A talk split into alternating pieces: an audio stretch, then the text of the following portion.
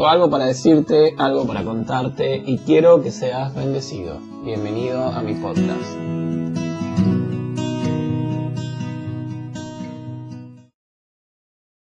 Hola a todos, bienvenidos a mi podcast. Este no es parte de la serie de lo que siempre creí que la Biblia decía y no era así, sino que va a ser un poco más diferente. Hoy vamos a ver a Jesús en acción. Hay un momento en la vida de Jesús que me sorprende. Toda la vida de Jesús me sorprende, pero este, este momento en su vida, antes de comenzar a su ministerio, que es tentado por el diablo, es clave, ¿no? Porque ahí Jesús definía cómo iba a ser su ministerio, de qué manera lo iba a encarar, la visión, cómo la iba a plantar. Y el diablo obviamente lo tienta en un un momento clave, específico, en el comienzo de su ministerio y creo que estamos viendo a Jesús en acción. Eh, Jesús era el Mesías de Dios y él lo sabía y en el desierto se estaba enfrentando con la elección del método para ganar las almas para Dios. Entonces, ¿qué método había de usar para la tarea que Dios le había asignado? ¿Cómo iba o había de materializar su visión y sueño. Y eso lo encontramos en Mateo 4, perdón, Mateo 4, versículo 1 al 10. Quiero leérselos, dice así. Luego el Espíritu llevó a Jesús al desierto para que allí lo tentara el diablo. Durante 40 días y 40 noches ayunó y después tuvo mucha hambre. En ese tiempo el diablo se le acercó y le dijo, si eres el Hijo de Dios, di a estas piedras que se conviertan en pan. Jesús le dijo, no, las escrituras dicen, la gente no vive solo de pan, sino de cada palabra que sale de la boca de Dios. Después el diablo lo llevó a la santa ciudad, Jerusalén, al punto más alto del templo, y dijo, si eres el Hijo de Dios, tírate, pues las escrituras dicen, Él ordenará a sus ángeles que te protejan, te sostendrán con sus manos para que ni siquiera te lastime el pie con una piedra. Jesús le respondió, las escrituras también dicen, no pondrás a prueba al Señor tu Dios. Luego el diablo llevó a la cima de una montaña muy alta y le mostró todos los reinos del mundo y la gloria que hay en ellos. Te daré todo esto, dijo, si te arrodillas y me adoras. Vete de aquí, Satanás, le dijo Jesús, porque la escritura dice, adora al Señor tu Dios y sírvele únicamente a Él. Entonces el diablo se fue y llegaron ángeles a cuidar a Jesús. ¿Qué, qué momento antes del comienzo del ministerio de Jesús? Impresionante.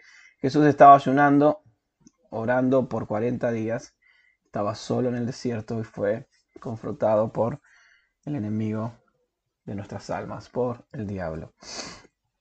Interesante forma de responder de Jesús y creo que nos enseña a todos de qué manera podemos responder frente a las tentaciones que nos pueda ofrecer el mundo lo que nos rodea y aún así el diablo mismo, que es únicamente y solamente con la palabra de Dios. Jesús usando la espada, ¿no? la palabra, para contraatacar los ataques del enemigo.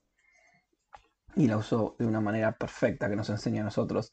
Y la primera respuesta que Jesús da, quiero hacer hincapié en las tres respuestas, en los tres ofrecimientos del diablo y en las tres respuestas de Jesús la primera respuesta está en el versículo 4, donde Jesús dice, no solo de pan vivirá el hombre.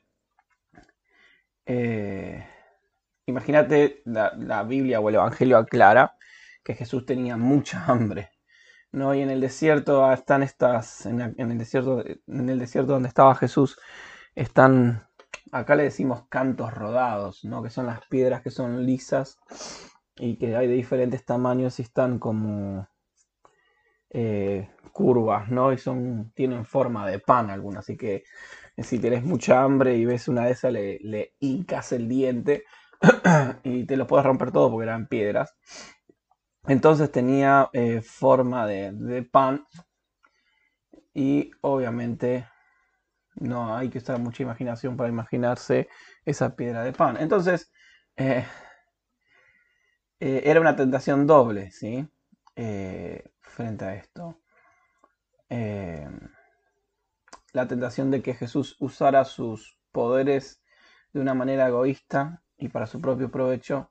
Y eso fue precisamente lo que Jesús siempre se negó a hacer, usar su poder para, para un fin egoísta, para él mismo. un camino infalible para convencer a la gente a que le siguiera era darles pan, es decir, era, darles cosas materiales. Entonces la primera tentación a Jesús es dale el pan, dale las cosas materiales y ellos te van a seguir. Pero al haberles dado pan, en primer lugar, habría sido sobornarlos para que le siguieran. Eh, habría sido convencer a la gente para que le siguieran por lo que pudiera sacar, mientras que la recompensa que Jesús tenía para ofrecer era una cruz. Entonces el diablo le dice, dale pan, dale lo que ellos necesitan, cosas materiales, y ellos te van a seguir. Pero eh, obviamente no era el camino. Por eso vuelvo a repetir, en primer lugar habría sido sobornarlos para que lo siguieran, ¿no? En segundo lugar habría sido suprimir los síntomas sin tratar la enfermedad. La gente está hambrienta, pero debemos preguntarnos, ¿por qué está hambrienta? Así es que Jesús contestó al tentador con las mismas palabras que expresan la lección que Dios había tratado de enseñarle a su pueblo en el desierto, que eso está en Deuteronomio 8.3. Jesús le, le responde, perdón, la persona no vive solo de pan, sino de todo lo que proceda de la boca del Señor. La única manera de encontrar la verdadera satisfacción es aprender a depender totalmente de Dios. Jesús traía para ofrecer una cruz, Jesús traía un mensaje de entregarse completamente a Dios y el mensaje no era, no era lo material, sino era un reino eterno. Así que la primera tentación, y creo que lo hablamos en uno de los podcasts, si no lo escucharon pueden escucharlo, eh, no recuerdo ahora cómo está titulado, pero hablamos cuando tenían que pagar tributo al templo y Jesús hace que Pedro saque una moneda del pez, ¿no? Y lo que hablábamos en ese momento era que Jesús nunca iba a hacer un milagro de una manera egoísta. Y este fue el puntapié de su ministerio. Entonces, a partir de acá, Jesús dijo, no voy a hacer ningún milagro para favorecerme. ¿No? Entonces, la persona no vive solo de pan, sino de todo lo que proceda de la boca del Señor. Entonces, la única manera de encontrar la verdadera satisfacción es aprender a depender totalmente de Dios. Después está la segunda respuesta que Jesús le dice, escrito está, no tentarás al Señor tu Dios. Esa no es la manera en que se debe usar el poder de Dios. No intentarás someter al Señor tu Dios a prueba. Es lo que dice el Deuteronomio capítulo 6, 16. Lo que quería decir Jesús era que no es bueno querer ver hasta dónde puede llegar o hasta dónde uno puede llegar con Dios. No, no tiene sentido eh, ponerte deliberadamente en una situación peligrosa, atrevida e innecesariamente y esperar que Dios te libre de la consecuencia. O sea, no tentarás al Señor tu Dios. Eh, no lo vas a poner a prueba. Eh, no, es, no, es, bueno querer ver hasta dónde uno o hasta dónde puede uno llegar con Dios. Si Dios espera que asumamos riesgo por fidelidad a Él, pero no para elevar nuestros prestigios. ¿sí? La fe que depende de las señales y los milagros no es la verdadera fe. El poder salvar, perdón, el poder, el poder salvador de Dios no es algo con lo que se puede jugar ni experimentar, sino es algo que eh, en, lo que uno tiene que confiar eh, en la vida diaria. Entonces, la fe no, no depende de, las señales y los milagros, porque no es una verdadera fe. No tentarás al Señor tu Dios. No, no tenés que ver hasta dónde o probar a Dios hasta dónde uno puede llegar. No sé, hacer 30 grados bajo cero y, y salgo solo con una remera y no con capera, porque Dios me guarda. no tentarás al Señor tu Dios la tercera respuesta de Jesús cuando Jesús dice, escrito estás, escrito está, perdón, al Señor tu Dios adorarás, ¿no? Entonces, era el mundo lo que Jesús había venido a salvar, ¿no? Jesús vino a este mundo a salvar. Y le vino a la mente una representación del mundo. Y el tentador se la mostró. Y la voz del tentador le dijo, postrate, adorame, y yo te voy a dar todos los reinos del mundo. Eh, Jesús vino a salvar al mundo. Pero no había, no había dicho Dios mismo a su escogido en Salmos 2.8, donde dice, pídeme y te daré por herencia las naciones y como posesión tuya los confines de la tierra. Entonces, lo que quería decir el, tentador en esta tentación, valga la redundancia, en este momento Jesús vino a este mundo a salvarlo y el tentador le ofrece todos los reinos de la tierra realmente lo que le estaba diciendo el tentador era transige. Lleguemos a un acuerdo. Hazte un poco el ciego al mal y a las cosas discutibles y vas a ganar las masas. Esta era la tentación a pactar con el mundo en vez de presentarle clara y terminantemente las demandas de Dios. Eh, obviamente la contestación de Jesús, que también está en Deuteronomio 6.13, acá nos damos cuenta que Jesús mismo usó la ley para vencer las tentaciones y para vencer estas pruebas. Jesús le responde al Señor tu Dios temerás, a Él solo servirás y por su nombre jurarás. No hay lugar para transigir. No se lleva un acuerdo con el mundo.